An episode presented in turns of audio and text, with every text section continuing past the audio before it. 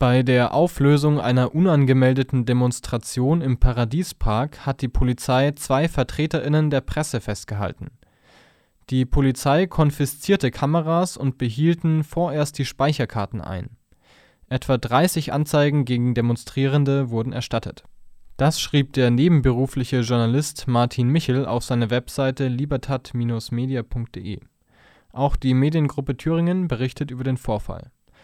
Ungefähr 50 Personen demonstrierten trotz Demonstrationsverbot gegen die Zustände im griechischen Geflüchtetenlager Moria.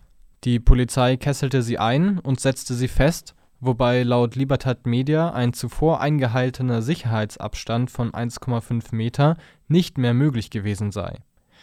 Die Polizisten fühlten sich durch die Kameras der MedienvertreterInnen verunsichert und hätten diese als Paparazzi bezeichnet. Daraufhin hätten sie beiden die Kameras abgenommen.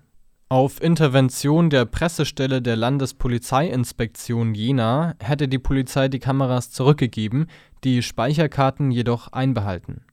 Dies sei auf Anordnung der Staatsanwaltschaft Gera geschehen als Begründung hätte die Polizei im Einsatzprotokoll eine Verletzung von Recht am Bild angegeben. Laut Michel träfe dies nicht zu, da er die Bilder zu diesem Zeitpunkt nicht veröffentlicht hätte.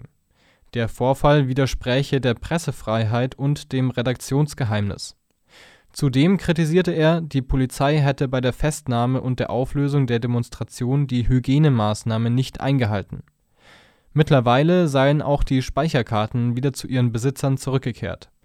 Bilder von der Demonstration wurden inzwischen auch veröffentlicht